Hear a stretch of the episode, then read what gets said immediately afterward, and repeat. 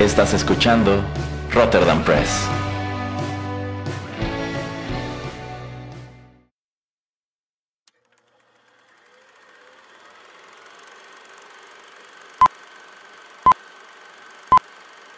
Rotterdam Press presenta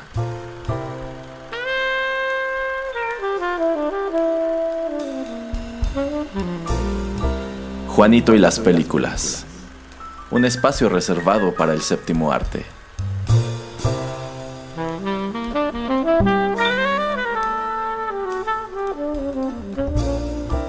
Ocupa tu butaca. Comenzamos.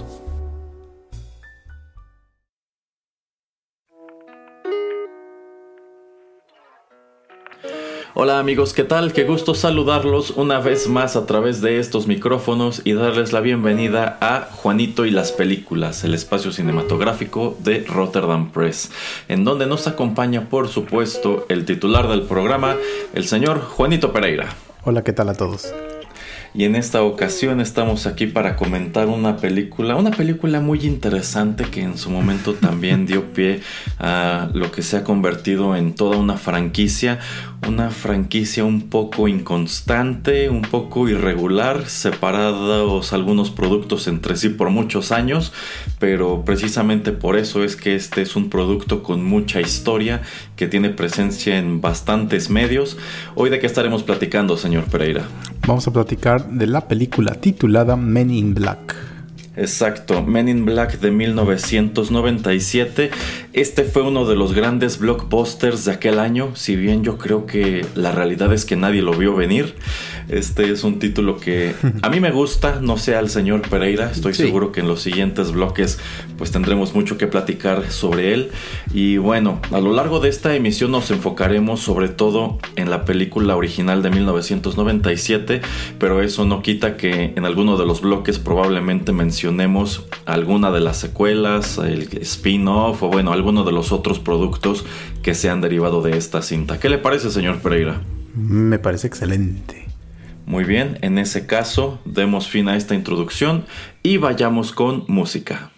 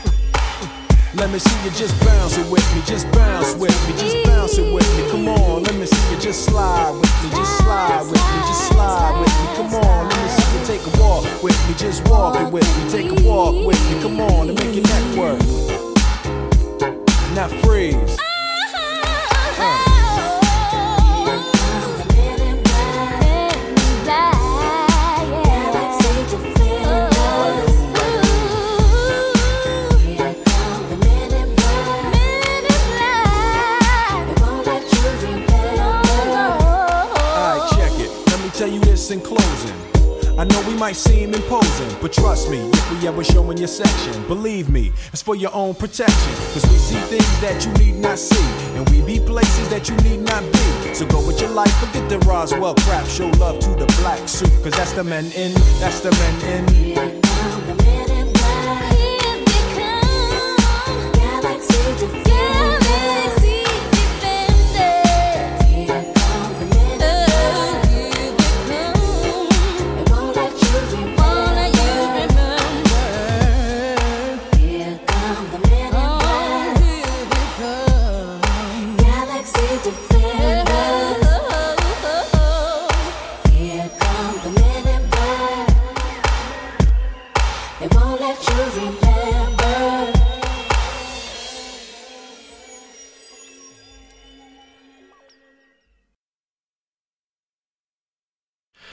Acabamos de escuchar a Will Smith con la canción Men in Black. Este fue el tema principal o el sencillo principal eh, realizado para promover la película de 1997. Esto apareció en un álbum que sirvió como acompañante al estreno de la película, publicado por Columbia Records.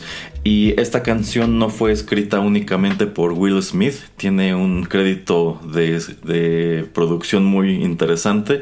Esta canción fue escrita por Will Smith, Nasir Jones, Patrice Rushen, Terry McFadden y Fred Washington. Mire. Todas estas personas se sentaron algún día a escribir el tema que acompañó esta cinta y un tema que de hecho en el año de 1997, yo creo que también una parte de 1998, estuvo sonando bastante en el radio. ¿Se Sí. acuerda, señor Pereira?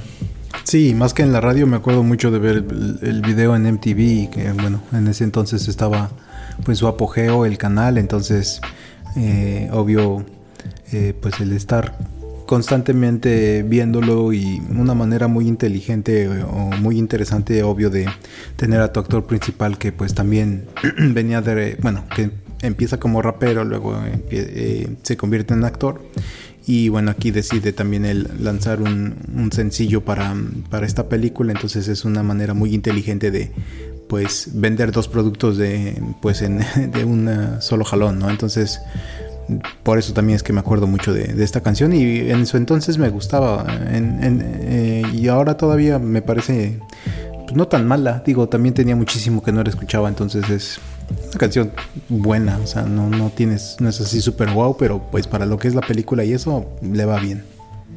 Yo creo que esta sin ningún problema es una de las canciones más emblemáticas de la carrera de Will Smith como cantante, quien en realidad en esa faceta nunca fue muy popular en el mundo de habla hispana. Eh, tuvo un poco más de éxito en los Estados Unidos, pero la verdad es que eventualmente le dio mayor resultado el cine que la música.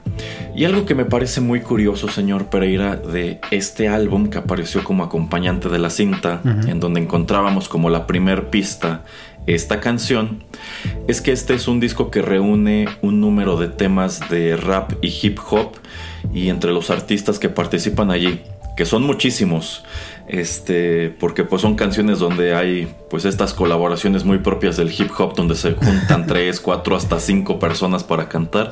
Bueno, pues allí encontramos a Alicia Keys y también a Mariah Carey.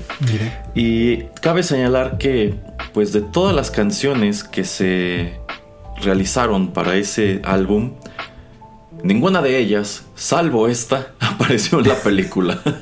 Así es. En- entonces, si en 1997 tú comprabas este disco en el supermercado, en alguna tienda departamental, porque te gustó la cinta y porque te gustó la música, bueno, aquí sí vas a encontrar el tema de Will Smith, pero no la música de la cinta como tal, que fue escrita por Danny Elfman y en lo personal, pues me parece una banda sonora muy peculiar. Creo que el tema que él escribe para esta película es algo muy fácil de, de identificar. Así es. Y creo que se acercaron a un compositor también muy apropiado para este tipo de producto.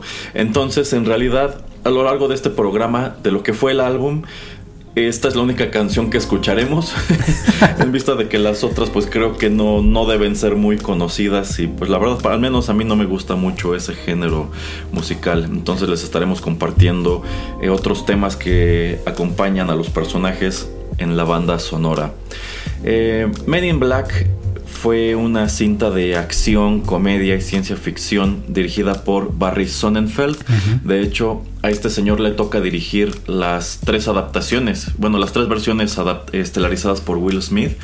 El elenco fue encabezado por eh, Will Smith, quien venía pues bastante fuerte de una serie de televisión que de hecho sí, esa sí fue popular aquí en México que era The Fresh Prince of Bel Air, mejor conocida como El Príncipe del Rap. Así es. y bueno, ya antes había incursionado en el cine con unos cuantos títulos. Antes de esto ya lo habíamos visto en Bad Boys de Michael Bay y también en este otro filme que le encanta al señor Pereira de Independence Day. A mí sí me gusta Pero digamos que Digamos que en realidad el que se encargó de establecerlo como estrella de cine fue este, Men in Black. Lo acompaña también Tommy Lee Jones. Está, encontramos también a Linda Fiorentino, a Vincent D'Onofrio y también tenemos apariciones de Rip Torn, Tony Shalhoub y Tim Blaney como el perro Frank the Pug. Eso es lo más chido.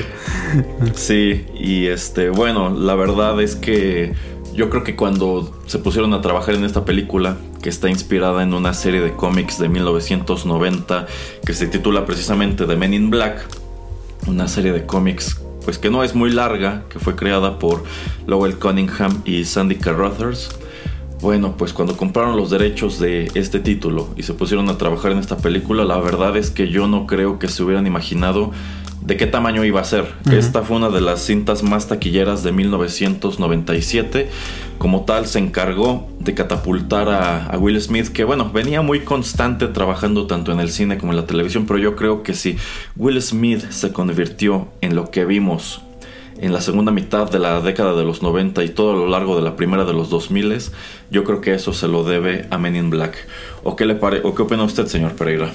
Sí, de hecho, como ya comentabas con ese otro par de películas con las que empieza a incursionar en el eh, mundo cinematográfico, ya en las películas y no solamente en series, pues eh, yo creo que sí, Men in Black es lo que lo establece como una gran estrella. Creo que eh, sí le pagan un muy buen dinero para salir en esta película y ya después de mm, esta película a cierto tiempo lo empiezan a tiene un moto o lo empiezan a, llamar como Mr. Fourth of July que es el señor 4 de julio porque bueno como ya, ya sabrán o tal vez no en el 4 de julio pues es eh, un día feriado en Estados Unidos y si cae cerca de algún fin de semana pues es un fin de semana largo y esto significa que pues eh, los eh, estudios tratan de sacar muy buenas películas eh, en esa época, en esa semana, en ese fin de semana, como para pues tratar de recabar el mayor dinero posible.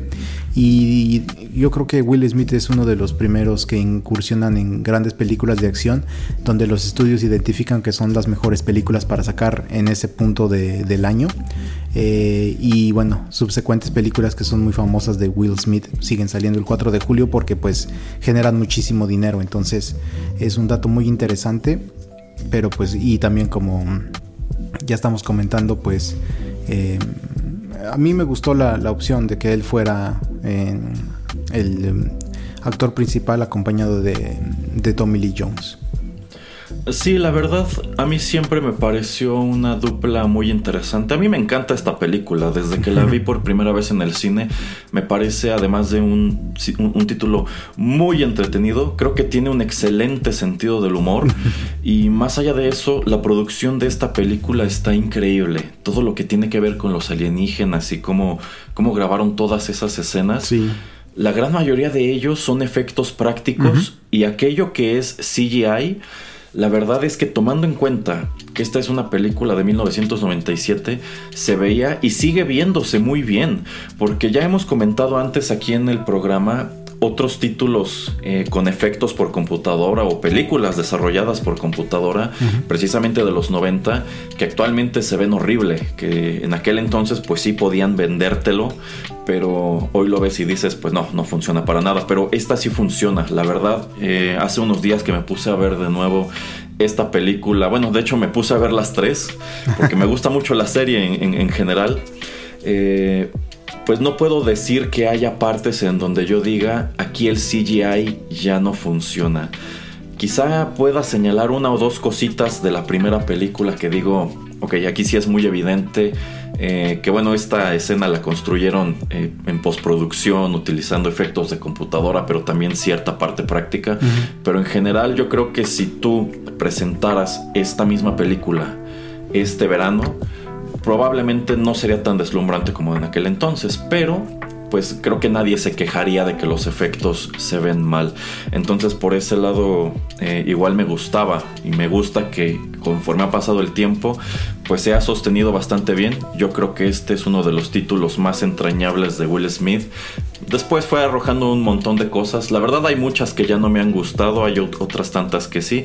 A mí me hubiera gustado que pues quizá hubieran explorado más del universo de Men in Black, pero como mencionaremos más adelante, pues esta probó ser una propiedad un poco problemática, sobre todo si tomamos en cuenta que algunas de las personas involucradas en la realización de esta película pues son personas problemáticas y Will Smith se volvió un actor bastante costoso. Eh, ¿Cómo ves, señor Pereira? Eh, por lo costoso sí, sí, pero pues es como lo que ya comentaba, o sea, como que tenías un éxito, éxito garantizado cuando ya lo podías tener a él. Eh, a mí me gusta que solamente hayan sido tres películas, digo, ya comentaremos después acerca de ellas pero me gusta que pongamos a, una alineación a ciertos personajes solamente un tiempo definido. Y después digo es una gran institución lo que es Men in Black eh, como nos los expone la película nos los presenta eh, y nos enseñan ahí este pues em, sus headquarters y todo esto. Entonces bueno obviamente hay más agentes eh, ¿por qué no pues seguir a, alguien más? ¿no? Entonces tenía mucho potencial como para convertirse en una gran franquicia y bueno, como ya dice Erasmo, luego comentaremos más, sobre todo de la última película de Men in Black International, eh, que bueno, eh, eso sí, fue como punto y aparte como para tratar de hacer un tipo de reboot en la serie. pero bueno, nada más rápido en mi comentario acerca de esto de los efectos prácticos. Según yo, hasta podías ver eh, detrás de cámaras eh, de, cómo filmaron la película. Y si no mal recuerdo una escena que pues es bastante impactante pero que también es efecto práctico mezclado un poco con eh, CGI es la escena donde mm, a Jack Gibbs que es el personaje que hace Tony Shalhoub que le vuelan la cabeza y le vuelve a crecer me acuerdo muy bien de haber visto ese behind the scenes el detrás de cámara eh, cómo lo filmaron y todo, cómo lo hicieron y es, muy interesante y, muy chistoso, ¿no? Que tienen estos prostéticos y tienen estos animatronics como para pues que se vea muy presencial y se vea muy realista lo que está sucediendo. Entonces eso me gustó también bastante y obviamente pues todo lo que son los alienígenas, el tratar de, poner a personas dentro de, trajes o bueno, niños o mm, personas eh, pequeñas, etcétera,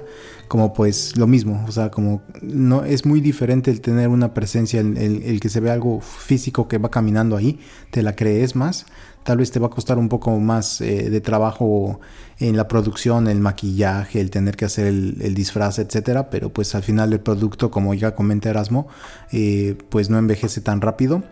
Y lo que también me acuerdo es que es muy sutil la manera en que utilizaron el CGI en Frank, en el perrito, como para que moviera los labios y pues estuviera disque hablando, entonces eso también es muy chistoso.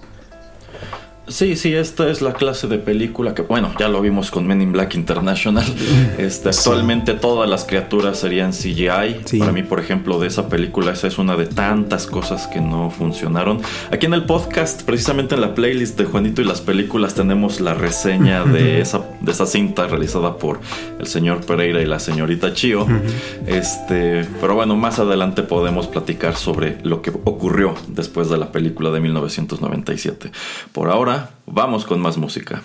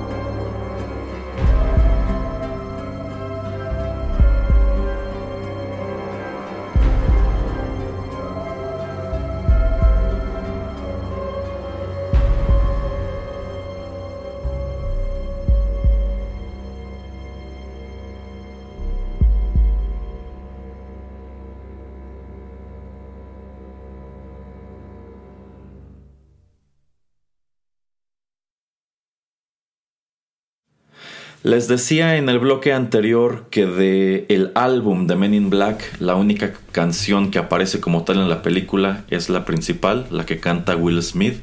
Bueno, a partir de este punto estaremos escuchando temas eh, que vienen de la banda sonora escrita por Danny Elfman. Y qué mejor, señor Pereira, que comenzar por el final, porque lo que acabamos de escuchar se titula Closing Theme. Este es uno de los temas que escuchamos ya hacia el final de esta aventura. No estoy seguro si en algún momento la banda sonora como tal también fue presentada como un álbum o no, eh, tomando en cuenta que en realidad el gancho musical de la película era la canción de Will Smith, pues yo no le habría visto mucho caso. Pero eso no quita que la música de la película esté padre y me gusta que todo a lo largo de la franquicia los mismos temas que escribió Danny Elfman para la primera van repitiendo. Incluso no estoy seguro de si Danny Elfman repite como compositor, pero en caso de que no, pues mínimo estas películas todas se escuchan bastante parecido. De hecho yo creo que a pesar de lo separadas que están las películas una de otra, para mí, al menos hasta la tercera, esto funciona como un universo muy interesante y me gusta mucho que en realidad la primera película es muy efectiva al momento de poner sobre la mesa los cimientos de ese universo, explicarte quiénes son estos personajes, de dónde salieron, a qué se dedican y cómo entra el personaje de Will Smith llamado James eh, a esta cuestión de los hombres de negro. Pero bueno, a lo largo de este bloque, si le parece bien, señor Pereira, pues en vista de que en realidad la historia de los Men in Black no empieza ni con la película ni con el cómic, podemos platicar aunque sea un poco sobre eso. ¿De dónde nos viene este concepto de los hombres de negro, señor Pereira? Pues si no mal recuerdo y, si me va bien recordando mis eh, episodios eh, favoritos de eh, los expedientes secretos X. según yo los hombres de negro pues son estos personajes que siempre se aparecían digo después de, de Roswell en los 50, 60, 70 cuando había un avistamiento o había un encuentro cercano con uh, del tercer tipo o más con uh, alienígenas eh, nadie sabe exactamente si son agentes que trabajan para el gobierno, nadie sabe si son eh, alienígenas disfrazados que pues simplemente están tratando de lidiar con eh, todos estos otros aliens que están tratando de llegar o que vienen solamente de visita a, nuestro planeta. Que bueno, más o menos es como empieza la trama de, esta serie, ¿no? Digo, no de esta serie, de, de esta película.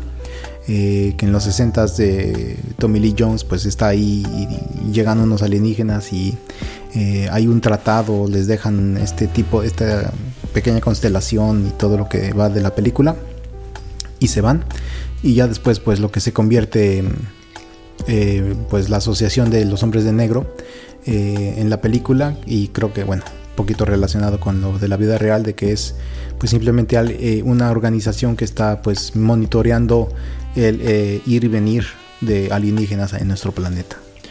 Exacto, en realidad ese concepto de los hombres de negro es una teoría de la conspiración que va muy de la mano con la ufología y es precisamente cuando se enteró sobre este concepto el creador del cómic Lowell Cunningham que decide escribirlo. Le parece un concepto interesante del cual puede pues generarse una serie de aventuras de cómo estos hombres de negro eh, pues se dedican a monitorear la actividad extraterrestre en el planeta y en realidad son más como una especie de escuadrón de control de daños, porque efectivamente como que investigan lugares de avistamientos o lugares donde hubo contacto y se cercioran de que pues esta cuestión de la vida extraterrestre no salga a la luz.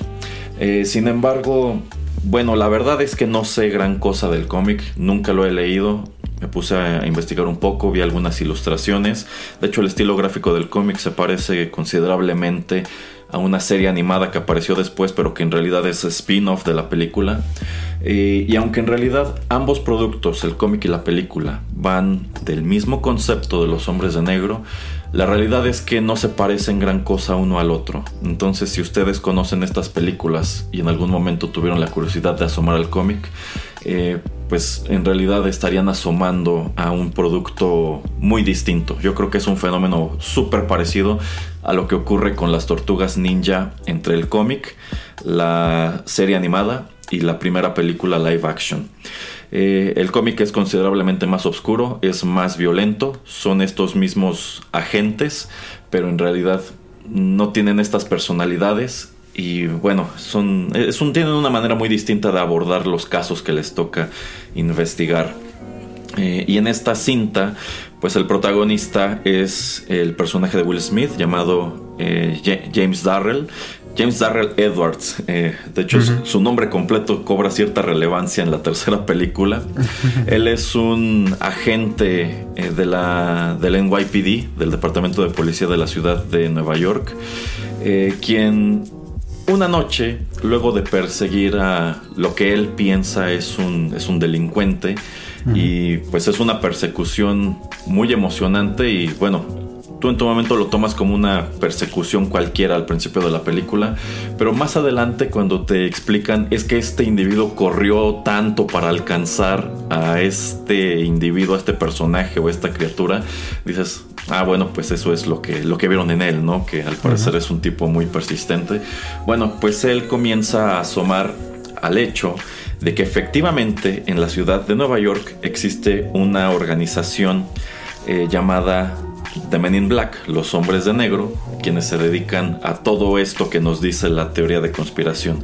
Y se cruza con el agente K, con, el agente K o el Agent K, que es el personaje de Tommy Lee Jones. Él es un agente al servicio de los hombres de negro, él es como tal un hombre de negro, pues ya medio veterano, él lleva mucho tiempo, es prácticamente miembro fundador, según te explican más adelante. Él estuvo allí eh, cuando se da ese primer contacto y cuando pues digamos que esta agencia se pone a trabajar, él es quien introduce a James a todo este mundo, le explica pues cuál es la mecánica. Y me gusta mucho que en este universo es algo muy bien planteado. O sea, en realidad todas las preguntas que tú podrías hacerte como espectador las hace James en su momento, ¿no? ¿De dónde sale dinero para todo esto?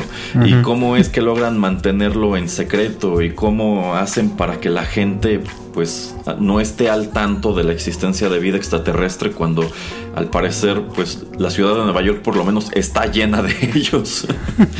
Entonces, bueno, eh, tienes esta dinámica de el novato y el veterano. En este caso, James es el, es el novato, es quien va adentrándose en este mundo. Y Kay, pues ya es un veterano, es un veterano super curtido, es un tipo bastante rudo, bastante duro, que se la sabe de todas, todas. A mí me gusta mucho, me gustan mucho los dos personajes en sí. Tienen una dinámica muy graciosa entre ellos. Y bueno, al mismo tiempo que Kay está introduciendo a James a todo el mundo de Men in Black, bueno, pues alrededor se da una pues una, una, cuestión que amenaza la existencia misma de la Tierra. Hay un objeto en algún lugar de la ciudad de Nueva York conocido como la galaxia. Hay una eh, raza de alienígenas hostiles que desean apoderarse de esa galaxia porque pretenden utilizarla como arma en una guerra que ellos están librando contra otra, otra civilización alienígena. Y bueno, están los alienígenas dueños de la galaxia que quieren que los hombres de negro la recuperen, se las devuelvan, o si no, pues habrá consecuencias.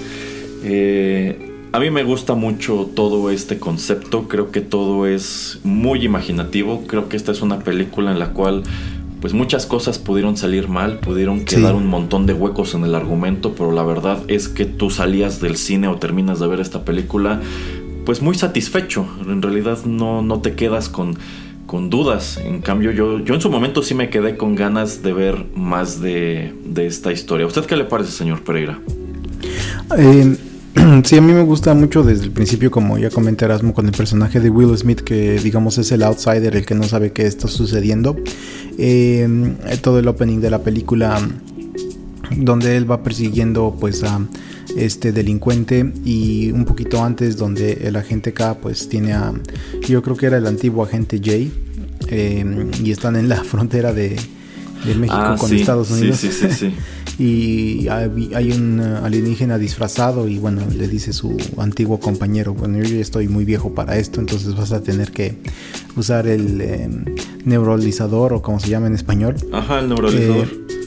Ajá, y bueno, bor- borrarle la memoria de pues tantos y tantos años que pues ha estado al servicio de, de los hombres de negro, que también se me hace algo hasta bastante triste, pero pues como que es política, ¿no? De que mm, no puedes tú ya después de haber servido por tanto tiempo recordar qué es lo que hiciste, que pues, se me hace pues hasta, mm, no sé, podremos tener una discusión eh, de, dos horas acerca de todas las implicaciones de eso, ¿no? O sea, lo puedes relacionar con Alzheimer, con demencia, con etcétera, con muchísimas cosas, ¿no? Que también tratan como de retomar en la segunda película, pero bueno, es otro punto.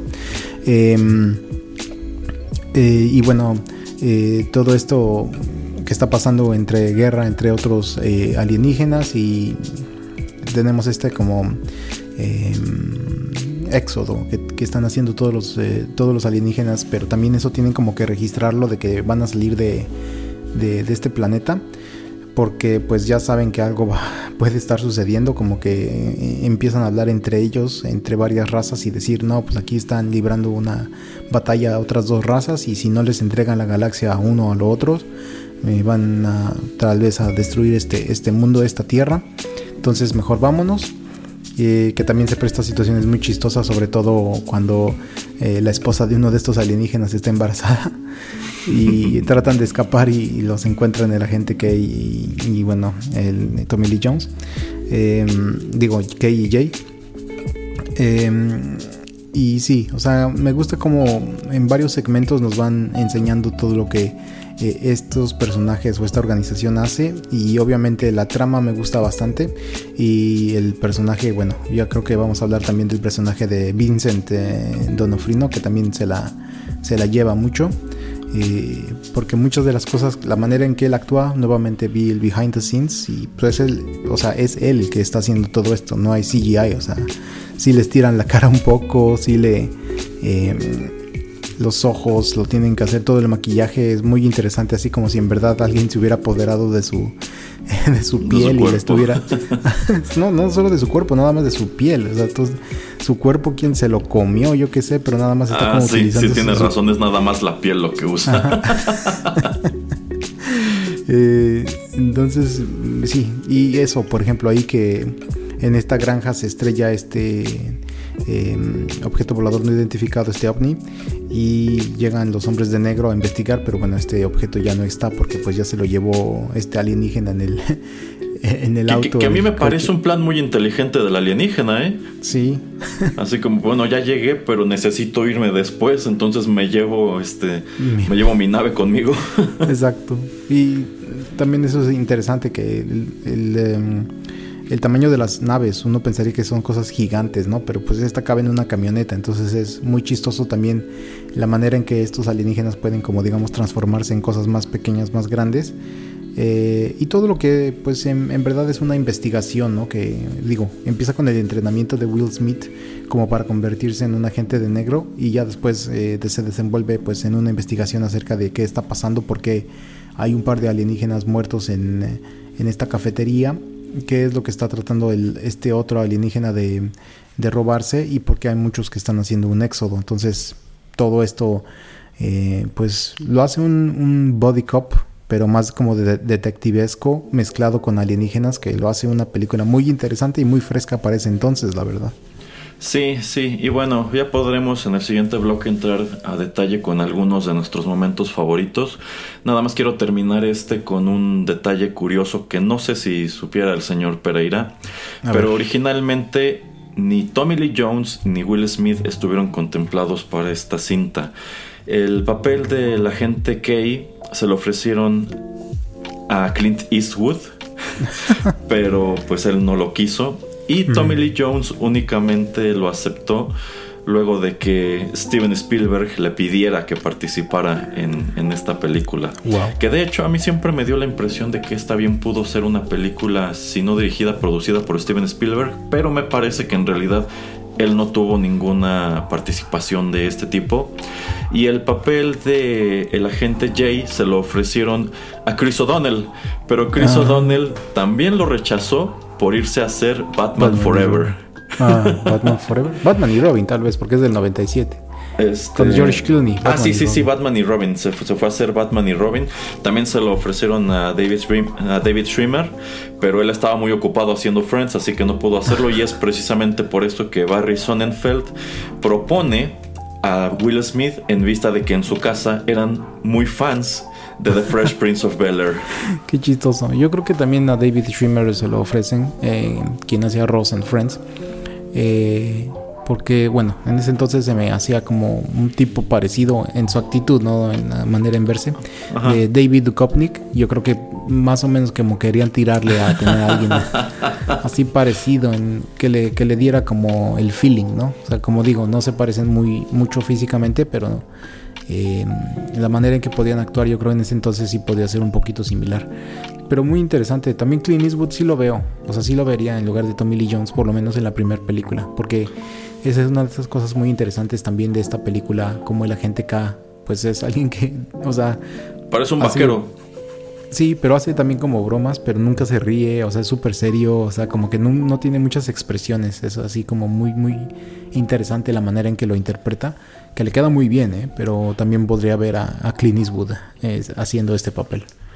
Mm, Probablemente, no, yo no estoy seguro si habría funcionado igual. O sea, yo no me imagino esta película con Clint Eastwood y con Chris O'Donnell y ni No, siquiera no. con David Schwimmer. Yo No. creo que en realidad Tommy Lee Jones haciendo este personaje que efectivamente parece una especie de Clint Eastwood funciona muy bien y creo que Will Smith como el newcomer igual es algo Sí. es algo bastante fresco. Entonces yo creo que estos dos actores le imprimieron un sello muy personal a, a- a sus personajes y para mí eso es lo que hace que funcione y bueno, en general creo que todo en esta cinta está muy bien. Ya Sí, podremos nada- hablar hasta el final del programa de las secuelas, pero para mí esta está muy bien. Sí, nada más rápidamente. Yo creo que sí estaba todavía un poco relacionado Steven Spielberg porque una de las eh, casas productoras fue Amblin Entertainment. Entonces, Amblin En- Entertainment pues es Ah, la casa sí. productora de Steven Spielberg. Entonces yo creo que sí tuvo un poquito de, su cuchara al al de haber metido, mezclado, y dicho o hasta dado algunos tips a, al señor Sonnenfeld para poder dirigirla de mejor manera o no sé, tal vez hasta ellos eh, crearon los eh, disfraces o mm, todo esto. Pero es solo especulación porque pues digo, no revisé antes de venir. Eh, no, de hecho los efectos especiales son de Industrial Light and Magic. Ya, y no me acuerdo quién hizo la parte este, del, bueno, las marionetas y todo esto que es eh, práctico. Pero pues sí, hicieron un, un muy buen trabajo. Bueno, vamos con más música, señor Pereira. Muy bien.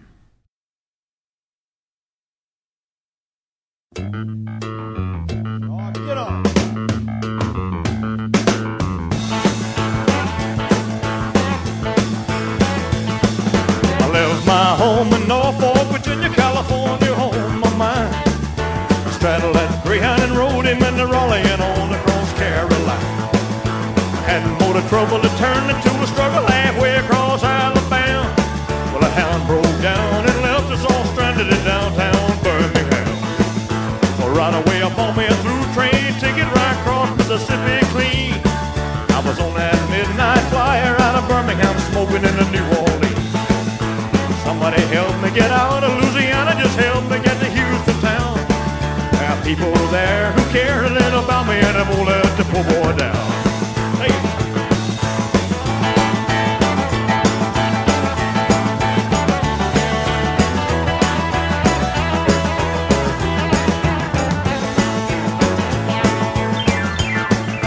Sure as you're born, they bought me a silk suit and put luggage in my hand. And I woke up high over Albuquerque on a jet to the promised land. For working on a T-bone steak, all the carty flying over to the Golden State. When the pilot told us in 13 minutes he would set us at the terminal gate. Swing low chariot, come down easy, taxi to the terminal zone. Cut your engines and cool your wings and let me make it to the telephone. Los Angeles, give me Norfolk, Virginia, Tidewater 41009. Tell the folks back home this is the promised land calling and the boys on the line.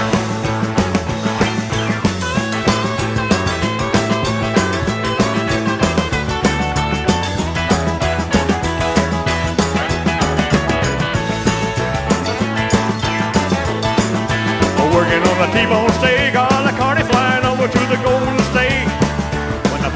Us in 13 minutes he would set us at the terminal gate. A swing low chariot come down easy, taxi to the terminal zone. Touch your engines and cool your wings and let me make it to the telephone. Los Angeles, give me Norfolk, Virginia Tidewater 41009. When the folks back home, this is the promised land calling and the poor boys on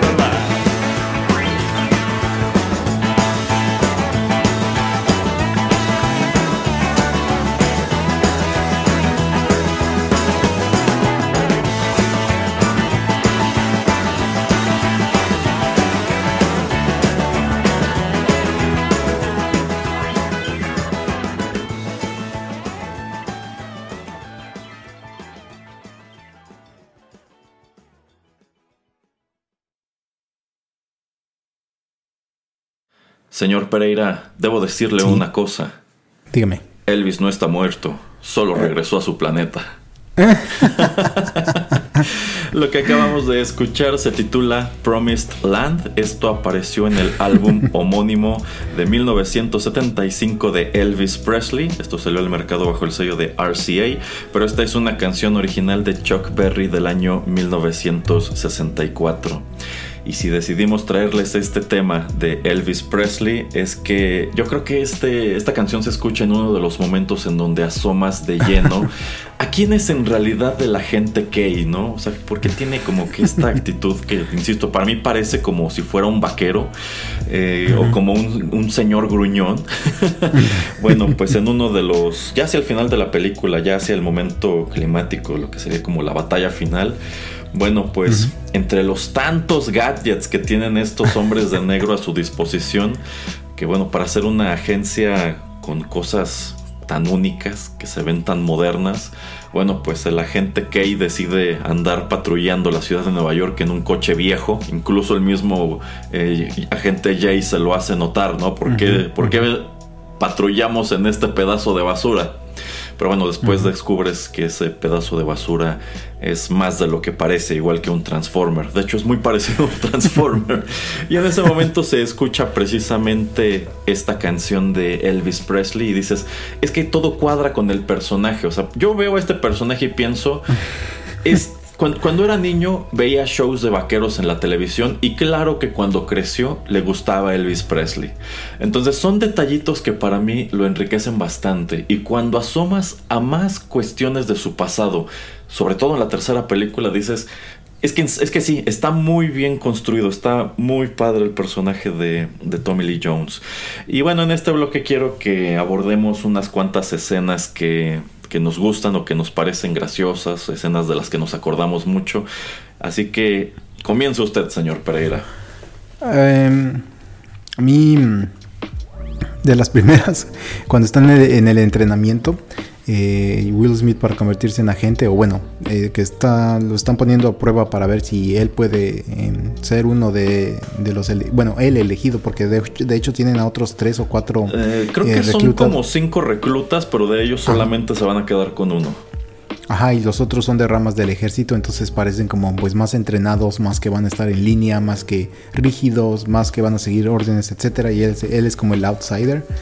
Eh, me gusta mucho esta escena de entrenamiento donde eh, los llevan, eh, los ponen como en un, no, no, es un cuarto, pero sí es como un pequeño recorrido donde les empiezan a salir eh, varios cartones. Es un simulador de tiro, sí.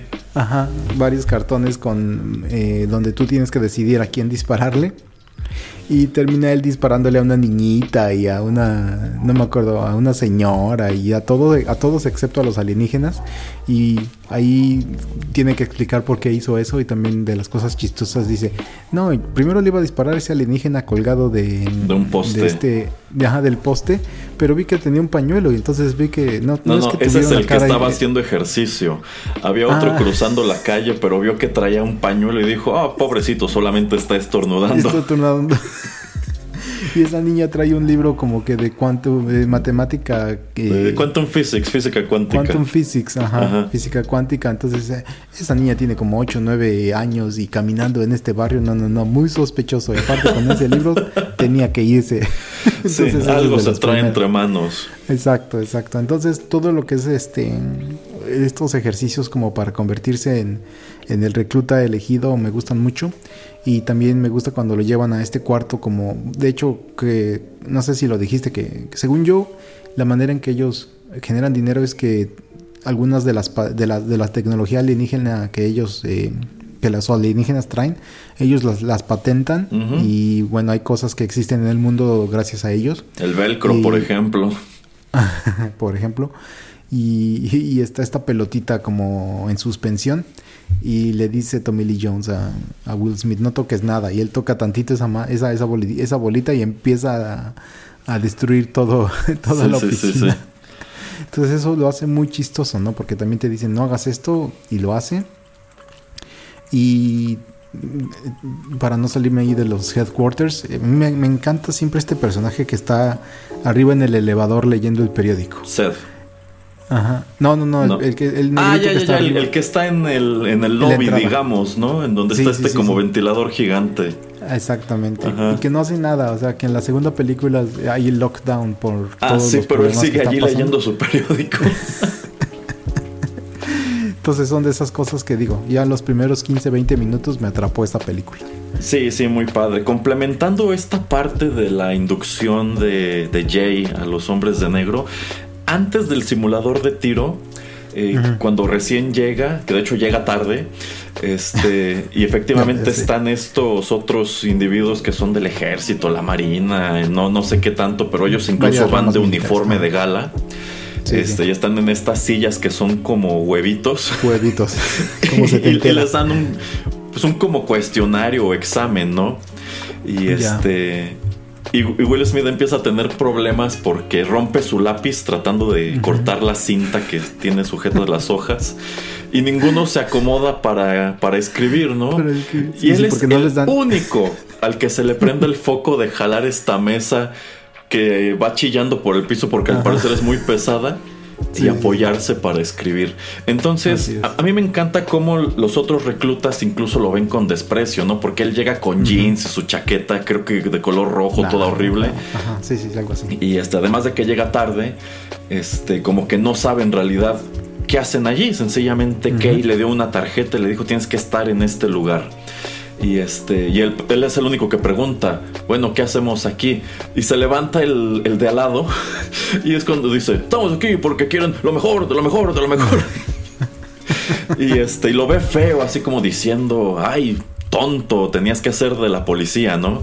Ajá, ajá. Y este, y en cambio el Will Smith como, como que se ríe nada más de, bueno, este me da, y le pregunta a Seth, ¿no? ¿De qué se ríe? No, pues que, pues este individuo, Captain America here, le dice, eh, está muy emocionado, ¿no? Y cómo se levanta, te ves, te ves, te ves, pero no tiene idea de qué está haciendo aquí. Y para mí toda esa escena de la inducción es lo que te deja claro por qué lo eligen a él. Porque efectivamente los otros, pues seguro tienen más preparación, seguro son más disciplinados que él. Pero allí es en donde te das cuenta que este individuo tiene mayores habilidades de resolución de problema, de lógica, y como que es muy bueno para improvisar. Y dices, "E- e- efectivamente, eso es lo que buscaría una agencia como esta. No a este soldado todo cuadrado de the best of the best of the best, sino a un individuo así, un individuo curioso que anda tocando lo que le dicen que no debe tocar, que le dispara a la niñita porque él dedujo que era la que se traía algo entre manos en esta situación y que tiene como que ese ingenio de bueno, les está- lo estamos poniendo a contestar este examen este, sin tener en qué apoyarse en unas sillas bien incómodas, pero ahí está esta mesa. Y al único al que se le prendió el foco Así de que es. podía utilizar la mesa para apoyarse y estar más cómodo a pesar de que rompió el lápiz y todo, pues es a él. Entonces para mí ese es, ese es un gran momento de la película. O sea, dices, no es fortuito que lo hayan elegido él solo porque Tommy Lee Jones se lo encontró en la calle y lo utilizó para pues dar con el arma del, del asesinato, sino que efectivamente vio en él eh, cualidades que le iban a ser útiles para entrenarlo como su nuevo, su nuevo compañero luego de que tuvo que retirar al viejito del principio de la película. Entonces, para mí esto está padrísimo. También está padrísimo eh, cuando le vuelan la cabeza a Tony Shalhoub. este, y también otro momento que me gusta mucho es cuando van a la morgue por primera vez. Que bueno, ya este, el, el villano Vincent D'Onofrio asesina a estos dos hombres que obviamente son alienígenas y se llevan los cuerpos a la morgue y tienen que ir este, a ver pues qué pasó, ¿no? A ver si hay pistas allí de por qué pudieron haberlos asesinado ellos en específico y qué relación tenían con esta cuestión de la galaxia. Y es cuando se encuentran otra vez al personaje de Linda Fiorentino que ya había aparecido al principio de la película también, pero este la neuralizaron. Este, yo no sé qué opina usted, señor Pereira, pero a ver, resuélvame la duda. Linda Fiorentino le estaba tirando el perro a Will Smith. Yo digo que sí. Sí, yo también digo que sí. Pero a mí siempre me pareció un momento medio incómodo, ¿no? Porque pues Will Smith va empezando Ajá. y llegan a la morgue y todo y él ni siquiera sabe qué se supone que están buscando. Se hacen pasar por igual médicos forenses Así y es. este, ahí lo mandan con Linda Fiorentino a revisar este cadáver del hombre grandote que parece Boris Karloff. Y este, y de pronto ella le dice que tiene ojos bonitos y le empieza a decir este que luego en las noches largas y solitarias se le empieza a pensar cosas. Y yo me quedé, ah caray, ¿a poco le está aventando el calzón? Sí, sí lo estaba haciendo. Sí, sí. Y este, bueno, a mí me parece un momento muy humoroso. ¿Cuál otro se le ocurre, señor Pereira? Eh, me gusta mucho, bueno, Frank, como es Frank, el perrito. Ajá. Eh, sus pocas participaciones y también me gusta mucho eh, los gusanos, los worms. Que son Que- personajes que no aparecen mucho, pero la verdad son de los que más te quedas. Exactamente, que eso es lo que me gusta mucho de, de esta primera película, que no salen mucho, pero eh, que están, son muy bien utilizados. Entonces son un, un pequeño... eh, eh, son, es- son muy breves los momentos en que aparecen, yo creo dos, tres escenas, pero muy, muy chistoso. Em, también, obviamente, cuando le dan la primera pistola a Will Smith, que es este, el avispón o el abejorro. No, no me acuerdo cómo es el nombre en inglés, pero efectivamente eh, Kay trae en el baúl de su coche un, un- un arsenal y este, y él saca una especie como de escopeta y Will Smith le dice, oye, yo también necesito un arma viejo. Y le da este, esta pistolita que ni siquiera puede agarrar bien porque es muy pequeña, pero como prueba a ser algo bien destructivo. De hecho.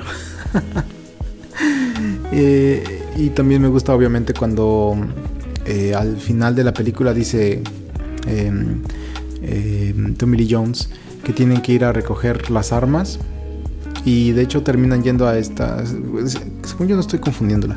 Eh, no, creo que estoy confundiendo. Creo que también yo me hago pelotas allí porque yo me acuerdo mucho de una parte en donde van al departamento de los gusanos.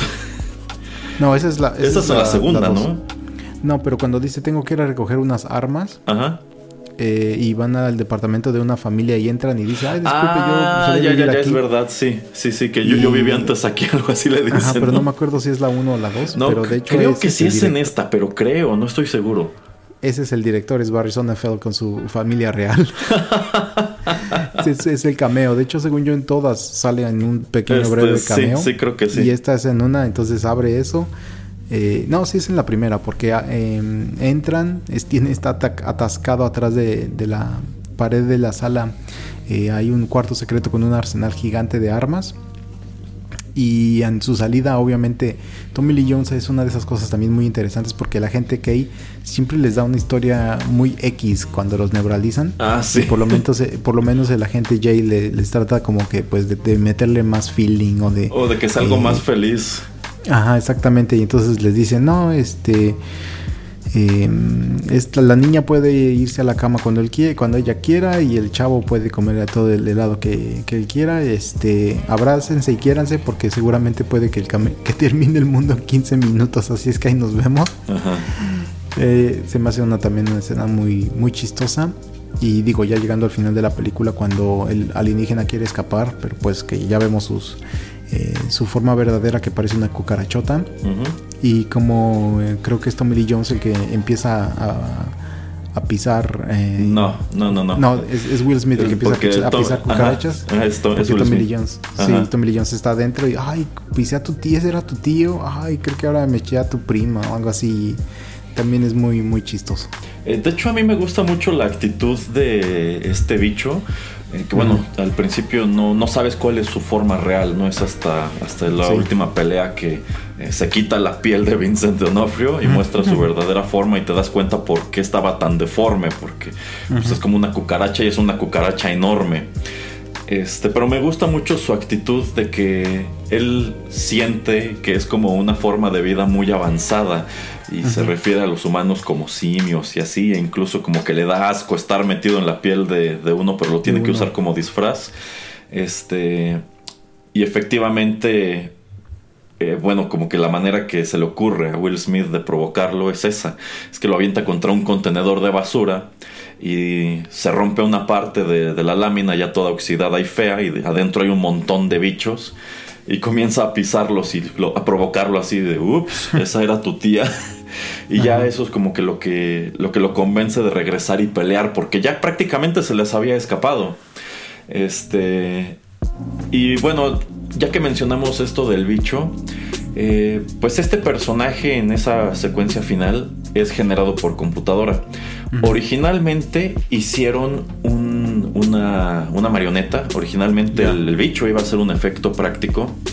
eh, pero, pues como que hicieron la prueba de- con las dos maneras. O hacemos al, al villano con CGI o lo hacemos práctico.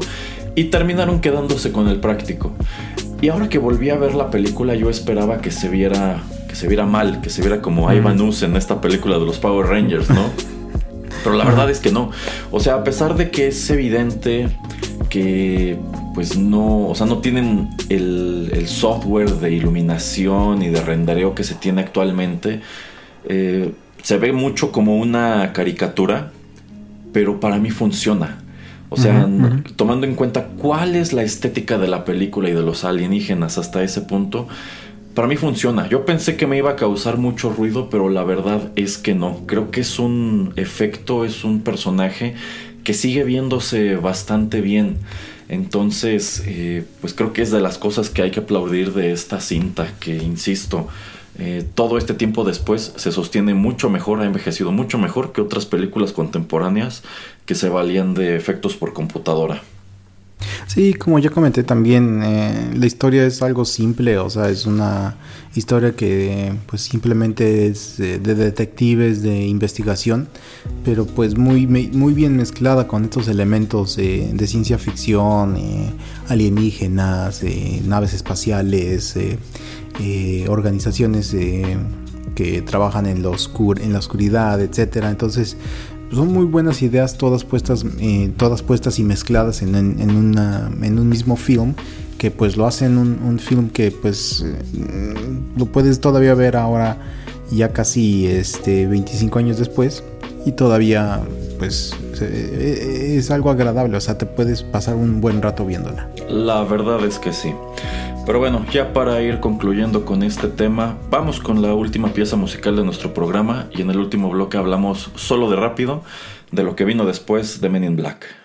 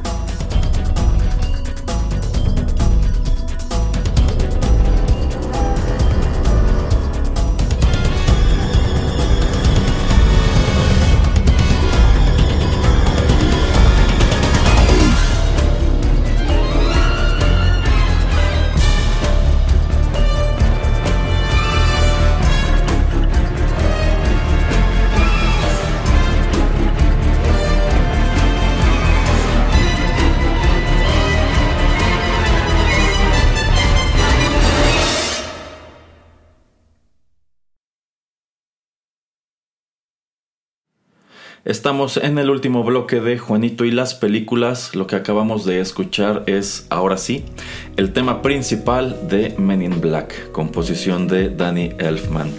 La verdad, esta pieza musical me gusta mucho, me gusta que también todo a lo largo de la película encuentras distintas variaciones de este mismo tema que se van ajustando a lo que está ocurriendo. A lo mejor es una escena de suspenso, a lo mejor es una escena de comedia, a lo mejor es una persecución, pero la verdad es que creo que Danny Elfman se sacó una estrellita en la frente con la música que escribió para esta película e insisto, me gusta que las otras dos que salieron después siguen escuchándose muy parecido y más allá de eso siguen teniendo una estética muy parecida. Entonces creo que aunque nunca fue la intención crear como tal un universo, eh, o bueno, que esto abarcara un, gran número de películas, creo que se las apañan para que las tres, si tú las ves de corrido, más o menos como hice yo, sí se sientan como parte de una misma historia.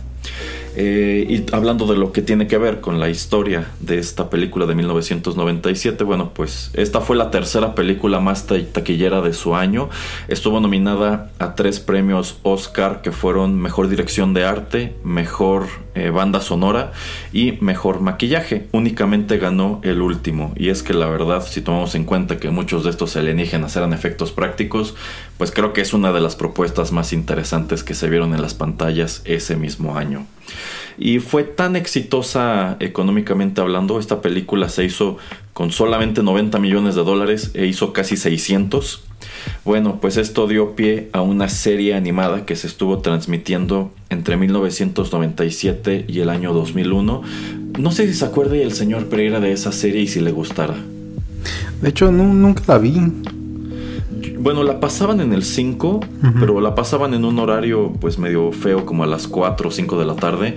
Eh, a mí no me gustaba mucho, la verdad. En sí esa serie era secuela de esta película, pero cambiaba algunas cosas, porque en sí los protagonistas de la serie eran Jay, Kay y Elle, que bueno, es el personaje en el que termina convirtiéndose Linda Fiorentino. Eh, lo cual pues es totalmente incongruente con lo que tú ves al final de esta película. Y pues bueno, podríamos decir que es como una continuidad aparte o como un mundo paralelo.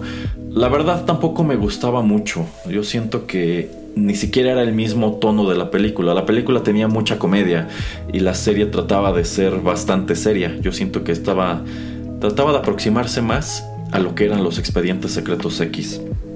Y bueno, eventualmente nos llegan dos secuelas que son Men in Black 2 en 2002, cinco años después y Men in Black 3 en el año 2012. Esta ya está muy separada, o sea, aparece 10 años después de la segunda parte, creo que es una secuela que en realidad en ese punto ya nadie estaba esperando. Y luego tuvimos el spin-off de Men in Black International en el año 2009, ya muy muy lejos de la película original. Eh, este último título, Men in Black International, es a menudo referido como un spin-off porque la verdad es que prácticamente nadie de los que participaron en estas tres cintas regresa a esa otra. Efectivamente, como ya dijo el señor Pereira, es un intento por relanzar la franquicia. un intento pues que generó opiniones bastante, bastante divididas. Eh, pero bueno, en lo que respecta a las secuelas, vámonos en orden y usted, señor Pereira, nada más tiene que responder, me gustó, no me gustó. ¿Vale? Muy bien. Ok, Men in Black 2. Eh... o más o menos me gustó. No, me gustó, me gustó. Men in Black 3. No me gustó. Men in Black International. No me gustó. Ok, aquí tengo que diferir un poco. A mí Men in Black 2 no me gusta. De hecho, no me gusta para nada. Incluso cuando fui a ver esa película al cine, porque, insisto, a mí me gustó mucho esta. Salí muy decepcionado. Creo que es un tremendo downgrade de lo que viste en la primera. Pero ¿qué cree? Men in Black 3 me gusta y me gusta mucho. A mí me pareció una excelente conclusión para el arco de estos dos personajes. Y sé que, bueno, esa es una opinión que mucha gente no comparte porque la recepción de la cinta fue considerablemente tibia. E insisto, era una secuela que yo creo ya nadie quería en realidad. Pero a mí me gustó. me- y me gustó tanto que incluso estuve tentado a que el programa fuera sobre Men in Black 3 en lugar de Oh, la wow. original. Pero la original es más emblemática. Y Men in Black International no me gustó para nada. Eh, en su momento no la vi en cines. De hecho, sa- salió aquí en el podcast la reseña del señor Pereira y la, se- y la señorita Chio. Eh, la escuché. Y tiempo después, una de esas tardes en que no tenía nada que hacer y me la recomendó el internet, dije, bueno, voy a verla. Y la odié de principio a fin. No me gustó para nada. A ver. Sí, Ajá. Sí, no, la. Bueno, eh, para ir por orden, la, la, la tercera eh, es interesante, pero mm, a mí no, no me termina por convencer el villano de, de la tercera película. Eh, este chico alienígena que es como que puede. eh, que puede ver un poquito en el futuro para todo lo que son premoniciones de lo que va a suceder como en segundos, ¿no? También tiene mucho que no la veo. Eh, y me gusta mucho que el personaje de, de Tommy Lee Jones, yo creo que él ya no quería salir. No, de hecho tengo entendido que él ya no quería regresar. Ya, entonces eh, pues le terminan diciendo a Josh Brolin que, que lo realice como un personaje eh, pues más joven, eh, siendo eh, al agente K. Eh, le queda, eso, eso le, me encanta, o sea, Josh Brolin como Agent K en los que 60, 70 cuando pasa esta película le queda muy chistoso, muy, muy bien, o sea, muy bien el personaje. De hecho, también pudieron haber como que seguido su historia de, de Josh Brolin en los en esos años. A mí me hubiera gustado mucho eso, ¿eh? Sí, la verdad hubiera sido algo muy diferente y bueno, como él pues apenas estaba entrando a la franquicia, yo creo que sí les hubiera dado dos o tres películas y no tienes por qué tener que meter a, a Will Smith porque bueno, obviamente como ya decimos cuesta mucho, puedes meter a uno o dos o tres reclutas eh, diferentes por película. Eh, hubiera estado bastante interesante. Pero también, como no me, no me gusta tanto, yo creo que nada más la he visto un par de veces desde que salió. No la fui a ver al cine, eh, nada más la, me la encontré en, en la, en el internet algún día y luego la volví a ver, pues nada más como por, eh, por curiosidad para ver si en verdad no me gustaba. Eh, y ya, sí, Men in Black International nada más la vi una vez y no, no me quedaron ganas de verla otra vez porque, o sea, No, a mí tampoco. Es como no tiene una historia muy interesante eh, eh, es demasiado CGI eh, pero pues tenía dos personajes principales muy muy interesantes que pues venían en- saliendo de, de lo que era este el universo Marvel. de Marvel Ajá. Eh, y la química que tenían en, en esa película de Thor Ragnarok era muy muy muy muy bien. O sea estaba muy chistoso muy interesante pero pues yo la verdad no, no sé cómo Chris Hemsworth y Tessa Thompson no pudieron pues como que compactar o como que meter de su cuchara en, en, en- el guion o por lo menos como darle un poquito de dirección a- al guion eh, y bueno, aquí es cuando podemos ver, por ejemplo, que en Ragnarok, que sí teniendo alguien, un director, escritor como Taika Wa- eh, Waititi, Wakiki, eh, pues sí sirve muchísimo. Em, pero sí, o sea, y yo creo que la 2 me ha de gustar, mm, o sea, me gusta, pero te digo, le- te dudé en decirlo porque me gusta más que odiarla, pero no es que me encante, o sea, la que me encanta es la primera, ya después de esa, pues ninguna, o sea, las, las demás pues, están muy me, la verdad, para mí. Mm, Bueno, Díganos, más, bien, más bien usted díganos por qué, por qué le gusta la 3 mucho. Bueno, eh, nada más señalar que algo que ha plagado estas películas y todas ellas son muchos problemas de producción. Eh, en lo que respecta a 1, 2 y 3, bueno, pues tengo entendido que Barry Sonnenfeld es una persona bastante complicada y uno de los motivos por los cuales Tommy Lee Jones no quería regresar a la tercera es porque no quería volver a trabajar con Barry Sonnenfeld. Entonces prácticamente tuvieron que ajustar la historia de modo que su participación fuera mínima y por eso pues envían la historia al pasado y es Josh Brolin quien interpreta a esa versión joven, que yo creo que hicieron un excelente trabajo allí. Yo sí te creo que ese es el agente K cuando era joven. Eh, y me gusta porque, bueno, asomas a más cosas de este personaje, ¿no? Y tomando en cuenta que él es incluso miembro fundador de los Hombres de Negro, bueno, me gusta cómo cuando Will Smith viaja al pasado, pues se encuentra con las versiones muy primitivas de otras tantas cosas que en el presente ya tienen este pues mejor desarrolladas los Men in Black, ¿no? Como el neuralizador.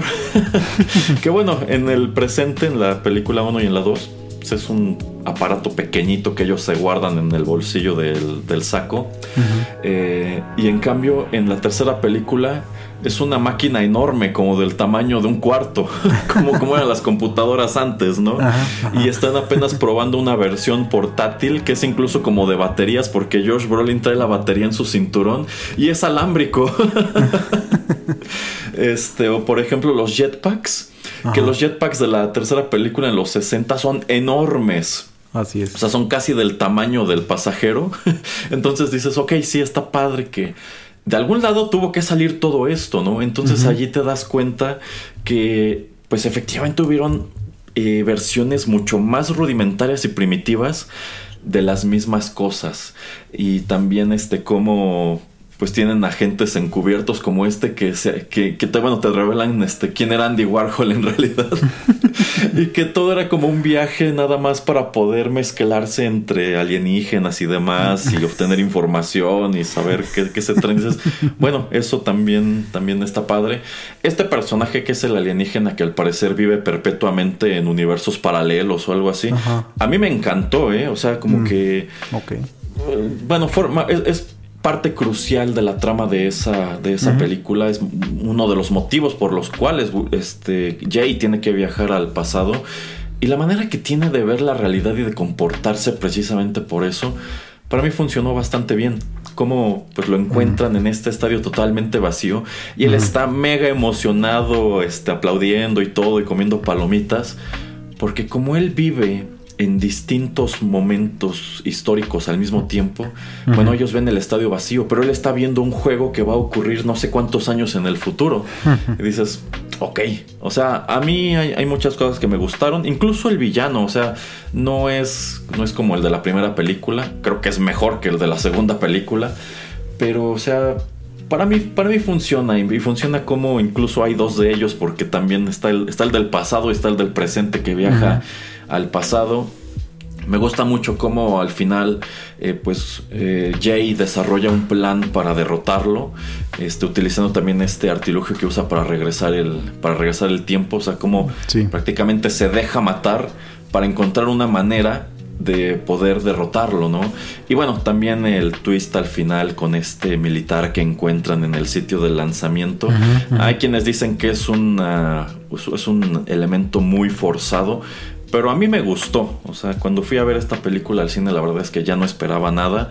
Salí muy contento. Ahora que la volví a ver, pues confirmo que sí, sí es una película que me gusta. Y también confirmé que la segunda no me gusta para nada.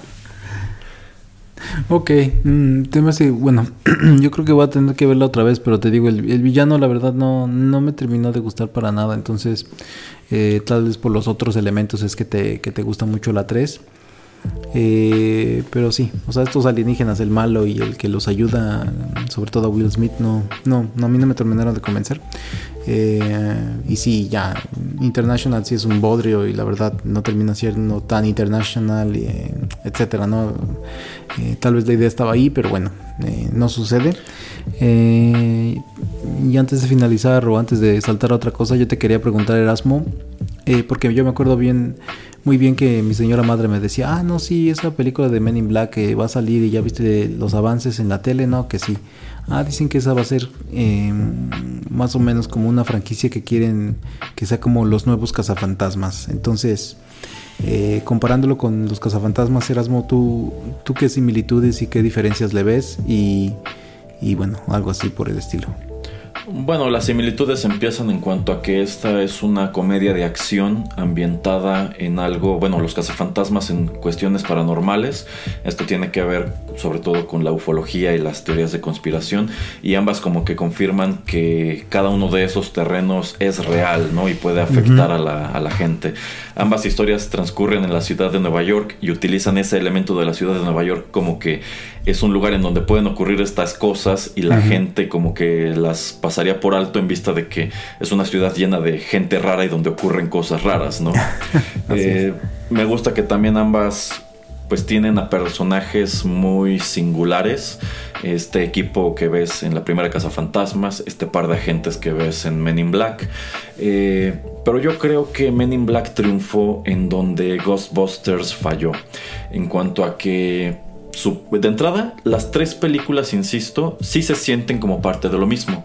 En cambio, tú comparas Ghostbusters 2 con la primera y dices, ok, aquí ya como que es otra cosa, como que de entrada están tratando de apelar a un público distinto.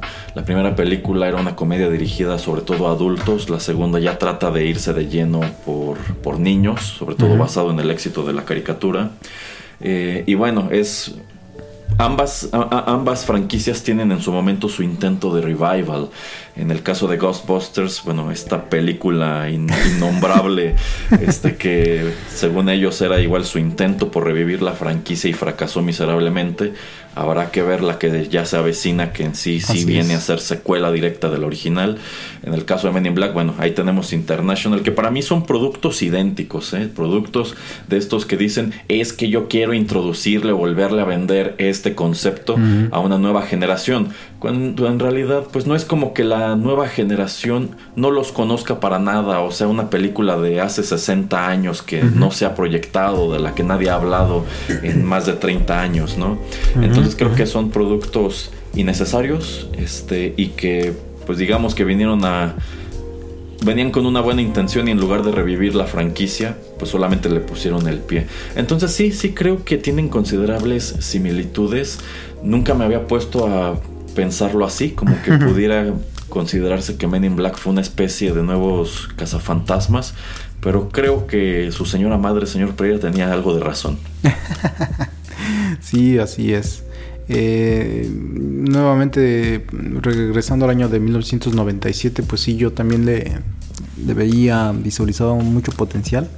Eh, como digo, la, la caricatura, la caricatura nunca la vi, entonces la verdad no sé si eh, pues era buena, era mala, pero pues obviamente em, eh, este es un producto, este era una serie o es una serie que pues todavía eh, no creo que hayamos visto ya lo último, o sea yo creo que sí vamos a ver por lo menos en estos próximos, en esto, en esta década yo creo que veremos un par de intentos más de retomar de alguna manera pues todo lo que es eh, esta organización y pues tener agentes, pero pues digo, obviamente el chiste es tratar de escribir una buena historia y luego agregarle los elementos paranormales o los elementos eh, ufológicos, eh, todo lo que es extraterrestre y entonces es cuando van a tener, un buen film, si tienen un buen guion.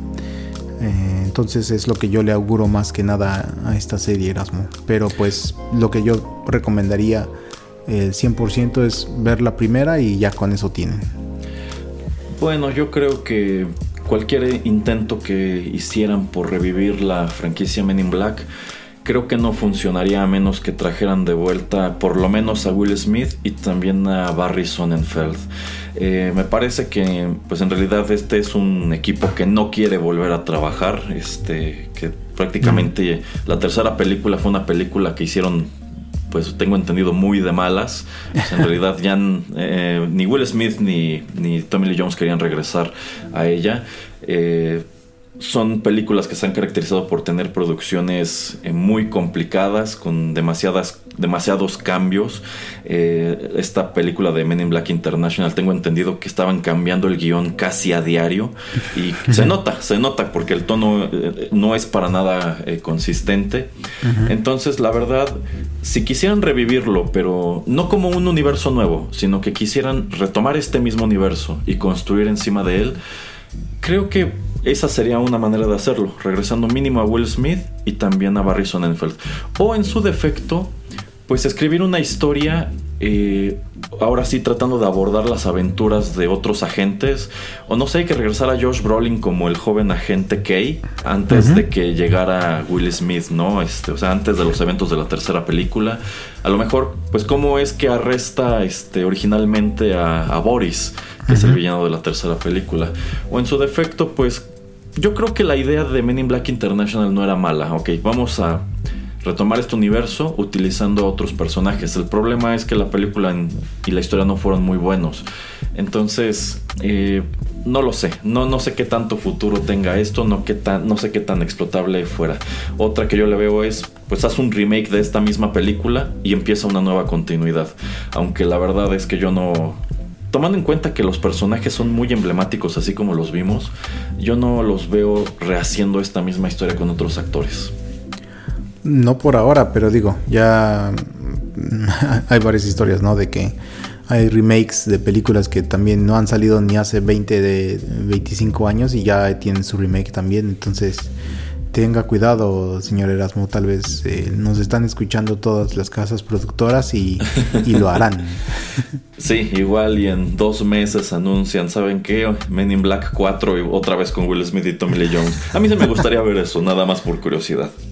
Pues yo, Tommy Lee Jones como que se ha vuelto más amargo y... Sí, y sí, y creo que eso se nota en la tercera película. Entonces no me gustaría mucho verlo ya en una cuarta. Eh, a Will Smith tal vez, pero tendría que él tener como una actitud muy diferente y eh, pues ser más positivo y yo creo que él tendría que tomar el, el- el rol del tutor. Eh, Eso podría funcionar. que saliéndome un poquito por la tangente creo que eso es lo que va a suceder por, por ejemplo en Top Gun 2.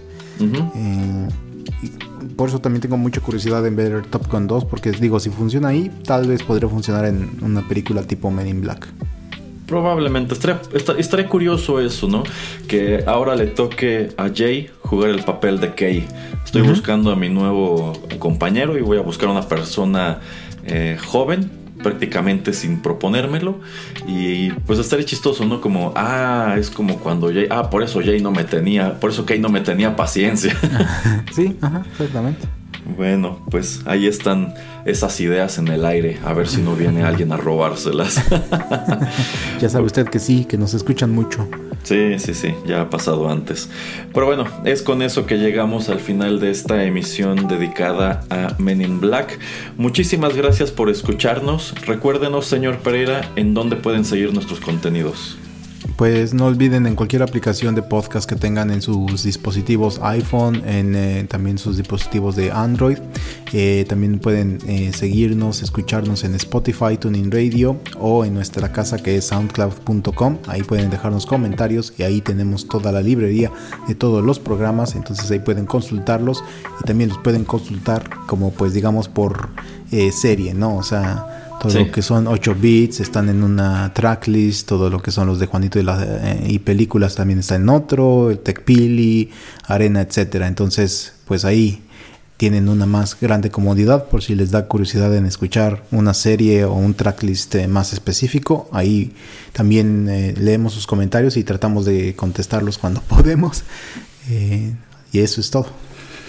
Así es, de nuevo, gracias por la sintonía. Nos escuchamos muy pronto aquí en el podcast. Nosotros fuimos Juanito Pereira y Erasmo. Hasta la próxima.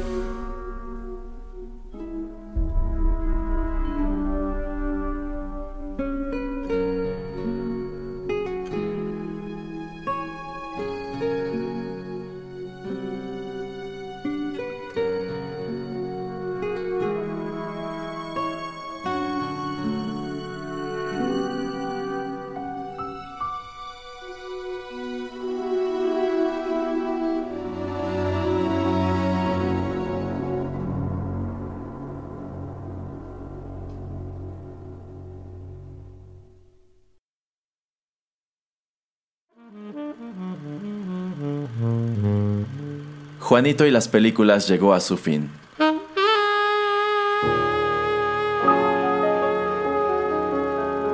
Pero no te vayas todavía, que hay permanencia voluntaria.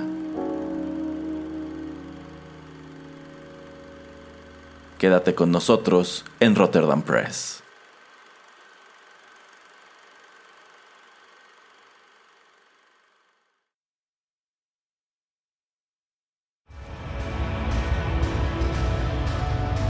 Estás escuchando Rotterdam Press.